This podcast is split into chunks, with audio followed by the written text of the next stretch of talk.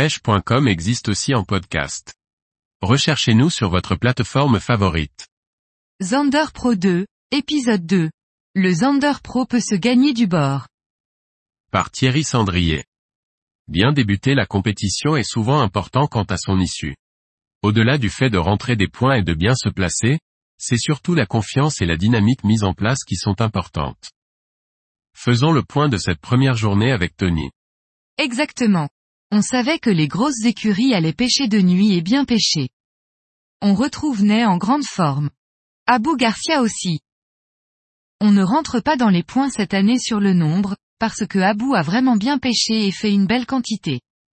Ainsi que Ney, qui démarre sur une pêche de bordure dans les courants et sans écho-sondeur. C'est propre. Oui. Ce n'est pas une surprise non plus, on sait que ce sont des mecs qui savent pêcher. Ils auraient mérité le top 5, mais il se fait encore un 93. On sait tous qu'à partir de 90, ce sont des Golgo et que cela fait vraiment basculer le score du top 5. Bravo une fois de plus à Ney.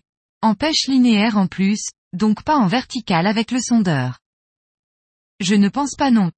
Ils ont peut-être vu nos résultats du matin et ont adapté leur stratégie en se disant que ce point était accessible. On voit par exemple Dustin dans l'épisode précédent dire dès le début de la compétition qu'il n'irait pas chercher le nombre, notamment par rapport à ce qu'on avait réalisé l'année dernière, mais ils se sont adaptés. On voit bien d'ailleurs que ce n'est pas leur priorité en observant leur matériel. Ils utilisent des cannes puissantes et des leurres de 20 cm. Ils sont vraiment taxés gros poissons. Oui, on le savait compte tenu de nos pré-fishing. Les conditions ne nous permettaient pas de rentrer 30 poissons et on le savait bien. Malgré tout sur ce lac, c'est complètement faisable. Mais bon les conditions n'étaient pas avec nous. Et puis peut-être aussi qu'on n'a pas réussi à les pêcher correctement. Il ne faut pas se leurrer et aussi se remettre en question, peut-être que d'autres équipes auraient réussi à faire 30 poissons sur cette journée.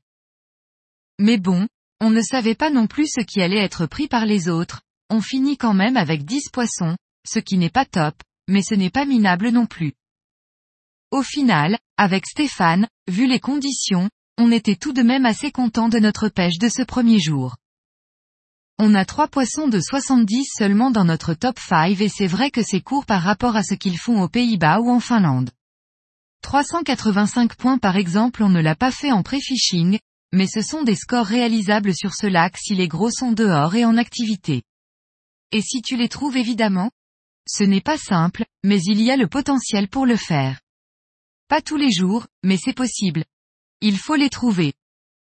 Nous nous avons bien trouvé cette population de cendres de 70 cm et on a voulu assurer le coup en essayant de rentrer le point du nombre, mais on sait qu'un top 5 avec 70 cm de moyenne, même si c'est insuffisant, c'est pas dégueulasse quand même. Mais c'est court par rapport à ce qui peut se faire dans les autres pays. Je pense que le Zander Pro, il peut se gagner du bord surtout. De jour oui, tout est faisable, mais il faut que les conditions optimales soient réunies et frapper fort du bord. Tu dis que ça s'accélère la nuit, mais il ne faut pas rêver, pêcher de nuit comme ils font ce n'est pas facile. Ce sont des grandes étendues, quand le vent se lève, que les vagues commencent à rentrer et que les péniches circulent, je pense que les trois quarts des pêcheurs lambda ne feraient pas les malins et ne seraient pas à l'aise avec des repères complètement perdus. Pour moi ce n'est pas facile de pêcher comme ils le font, il faut de l'expérience. Nous en Espagne ou en France, on n'est pas habitué à ce type de pêche car c'est interdit. C'est très compliqué d'aller les chercher sur ces pêches-là.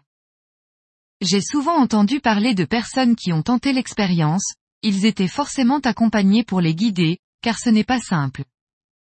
Mais pour répondre à ta question, je pense que même s'ils auront toujours cet avantage des gros poissons et de cette activité sur les pêches de nuit, c'est possible du bord d'aller engranger des points pour gagner. D'ailleurs Ney gagne comme ça l'année dernière. D'ailleurs, Anu dit bien qu'en Finlande, dès que l'obscurité arrive, l'activité s'arrête, donc la pêche de nuit ce n'est pas une vérité partout. Oui, c'est une très grosse option. Ça ne va pas être facile d'aller les chercher. Mais la vérité de l'année dernière n'est pas forcément celle de cette année. On ne sait pas ce qui va se passer, est-ce qu'ils ne vont pas se ramasser une tempête ou une dégradation des conditions qui va compliquer la situation On ne sait pas, ça reste la pêche et rien n'est acquis d'avance. On sait ce qu'on a attrapé du bord la semaine prochaine. On sait aussi ce qu'on n'a pas attrapé. Rire. On ne sait pas ce qu'ont fait les autres, mais il faudra compter sur nous. Stéphane, c'est un excellent pêcheur du bord et on verra la semaine prochaine comment on va sortir notre épingle du jeu par rapport aux autres équipes. Mais pour nous aussi, ce sera la découverte. Car on sait ce qu'on a pris sur ce deuxième jour, mais pas les autres. Nous serons dans le noir à partir de la fin du prochain épisode.